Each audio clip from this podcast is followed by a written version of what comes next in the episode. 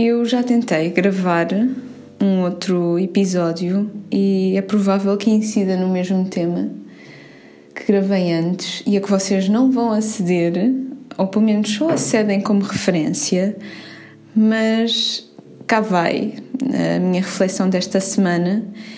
E é uma reflexão autocentrada, como são todas as minhas reflexões expostas no podcast, mas ainda assim espero que gostem.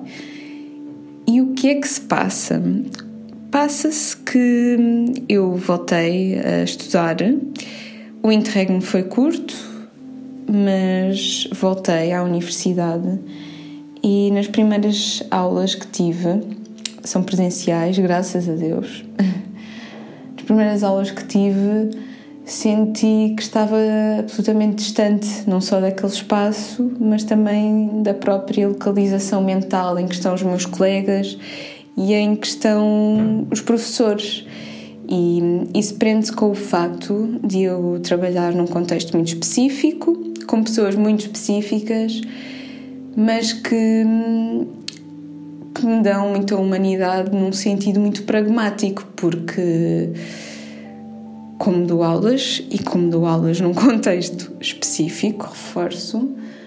sinto que os meus alunos são sempre genuínos nas apreciações que fazem,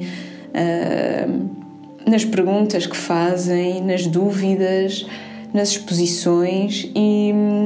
e eu sinto que na universidade é exatamente o oposto, independentemente do ciclo em que se está, numa licenciatura, no mestrado, no doutoramento, não interessa há sempre uma pretensão associada à exposição do nosso ego e eu não me revejo nada nessa forma de estar. E, e tenho sentido, à medida que vou fazendo estes pequenos fragmentos que partilho convosco, que também não quero de todo retratar-me como uma pessoa muitíssimo humilde, que está de bem consigo e que, portanto, na plenitude da sua sapiência, não faz julgamentos ligeiramente maldosos acerca dos outros. E eu vi-me confrontada com um episódio na última sexta-feira muito curioso, porque eu passei a manhã inteira a dar aulas a futuros empregados de mesa estivemos a discutir os padrões de comunicação dos empregados de mesa, eh, o código de conduta, algum protocolo, enfim, todas as dimensões específicas da área profissional deles. E isto são miúdos com 17, 18 anos, alguns já têm 20, mas enfim, são bastante jovens. E, e chegámos à conclusão que efetivamente nós, nós consumidores, clientes, não interessa, pessoas,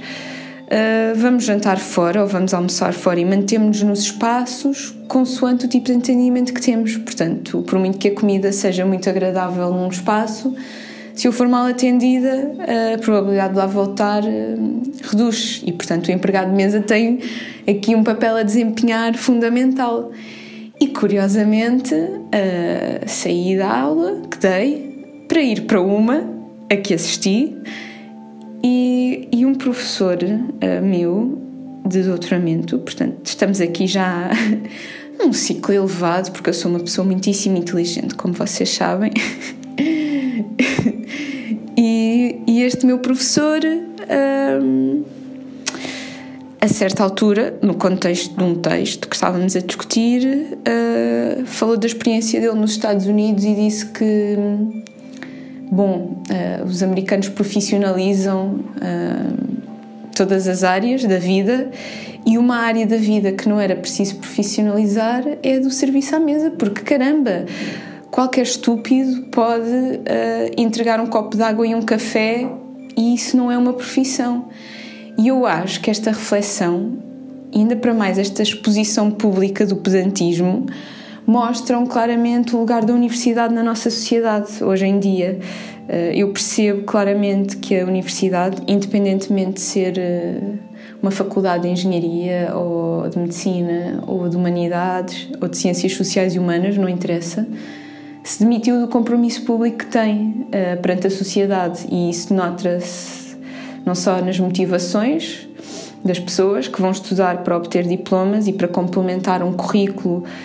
enfim, que lhes vai servir de alguma coisa no futuro. Uh,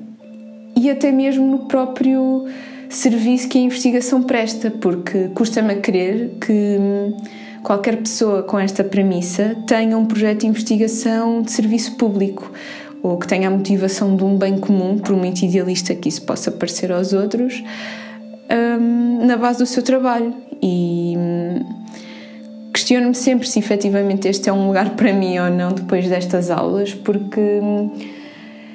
porque sei que em termos, enfim, interiores, uh, há quase como um, uma implosão da universidade, uma destruição a partir de dentro por causa disto, porque não existe um cruzamento com o mundo real, ou o cruzamento com o mundo real é com o mundo real das pessoas a que acedem à universidade e, portanto, eu sinto que sou muito privilegiada uh, sem estar na bolha de privilégio e estou a piscar o olho aqui a todas as pessoas que, como eu, detestam esta expressão mas sou muito privilegiada e sinto-me muito privilegiada por uh, ter um trabalho que me permite ter um contacto direto com, com a vida uh, e com pessoas que de facto, enfim, pensam nas coisas numa perspectiva muito mais pura, ainda que provavelmente despida de conhecimentos fundamentais, e eu também faço estas críticas aos meus alunos mas percebo que quando me fazem uma pergunta, fazem uma pergunta porque não se querem mostrar, fazem uma pergunta porque querem saber. E, e eu gostava que na universidade fosse o mesmo, mas estou a gravar isto na casa de banho, depois de ter tomado banho. Fantástico, há aqui todo um retrato muito pitoresco. porque a seguir vou para uma aula e, e estou já a antecipar que, enfim, eh, as horas que vou ter pela frente serão semelhantes e, bom, espero que vocês, se mantiverem na universidade, tenham uma visão semelhante à minha e eu aqui estou mesmo a apelar a formas de pensar iguais. Portanto, eu quero que vocês sejam iguais a mim, estilo Donald Trump. Mas, bom, é isso. Portanto, agora urge pensar se de facto os nossos projetos de vida têm alguma dimensão pública que possa